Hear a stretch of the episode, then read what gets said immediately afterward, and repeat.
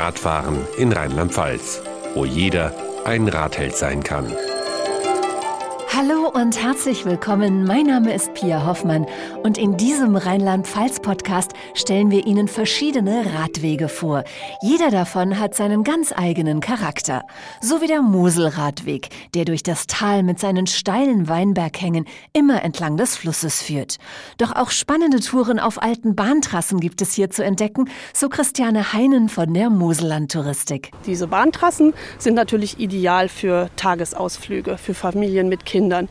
Man kann also an Punkt A anfangen, fährt mit dem Bus, es gibt Radelbusse, dann praktisch zum Beispiel jetzt den Mosel-Mare-Radweg. Da kann man mit dem Bus von der Mosel hoch nach Daun fahren. Dann hat man 50 Kilometer vor sich, ein paar Tunnels und ähm, Viadukte. Und das dauert einen guten Tag, kann man dafür einplanen. Und dann kann man dann entlang des Radweges gemütlich wieder ins Tal immer ein bisschen mit runterrollen. Und das ist natürlich sehr schön. Es ist wie so ein Tagesausflug, eine Tagesschleife. Die Trassen eignen sich besonders gut für Genussradler, denn mit großen Anstrengungen ist hier nicht zu rechnen. Die Bahntrassen sind halt sehr gut dafür, weil die keine Steigung haben. Also die Steigung beträgt von 1 bis 3 Prozent.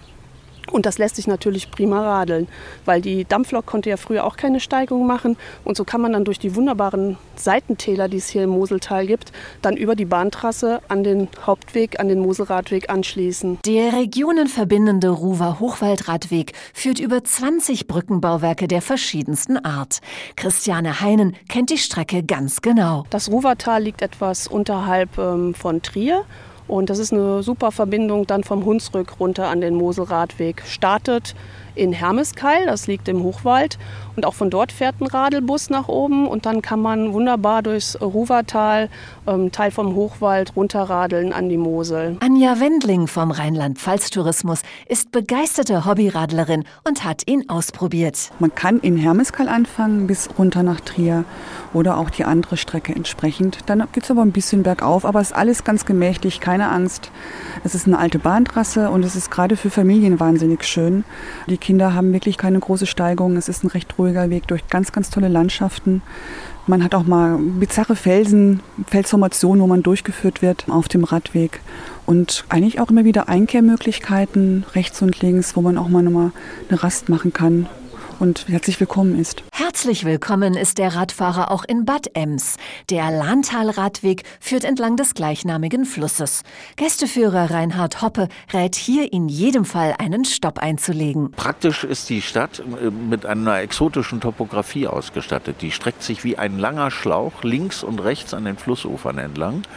Und auf der nördlichen Seite steigt der Westerwald auf als Mittelgebirge und auf der südlichen Seite der Taunus.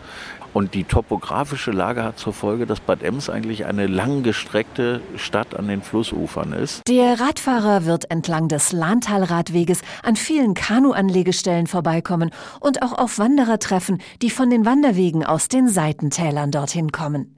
Die meisten dieser Täler können auch mit dem Fahrrad erkundet werden, so Achim Giersig vom Lahntal Tourismusverband. Und auch die Radwege haben wir versucht vom Lahntal Radweg in die Seitentäler reinzuführen. Salzböde Radweg oder der Perf Radweg oder der Seenradweg, der verschiedene Seen im Lahntal miteinander verbindet und immer wieder auf solche Stichverbindungen zum Lahntal Radweg führt. Eine völlig andere Topografie finden Radhelden in Rheinhessen vor. Die Hügellandschaft, die von den Einheimischen liebevoll Hivel genannt wird, sorgt für viel Abwechslung, so Sandra Kemmeder vom Alzeier Land. Einmal natürlich, wir sind eine sehr starke Weinregion, haben natürlich auch noch ein paar Äcker, Obstplantagen. Genau dieser Mix macht das sehr reizvoll. Natürlich haben wir auch eine sehr sonnenreiche Gegend. Wir haben sehr viele Winzer, wo sie ganz toll einkehren können in Vinotheken Wegen, Straußwirtschaften. Der Genuss generell kommt nicht zu kurz, also da gibt es sehr, sehr viele schöne Sachen zu erleben. Die Auswahl an Radstrecken ist groß rund um den Ausgangspunkt Alzey. Es gibt direkt ums Alzeyer Land die Hivelradroute, die Mühlentalradroute, die Selztalradroute. Ja, das sind unsere drei, die direkt um das Alzeyer Land liegen. Wer auf der Selztalradstrecke in die Pedale tritt, kommt am Kloster Engeltal vorbei. Kultur- und Weinbotschafterin Ingrid Dahlheimer schlägt hier eine Rast in besonderem Ambiente vor. Das Kloster Engeltal ist ein Anwesen mit drei unterschiedlichen Gastronomie. Ansprüchen einer einfachen Gastronomie für den Wanderer und den Fahrradfahrer, der einfach mal so eine Pause machen will.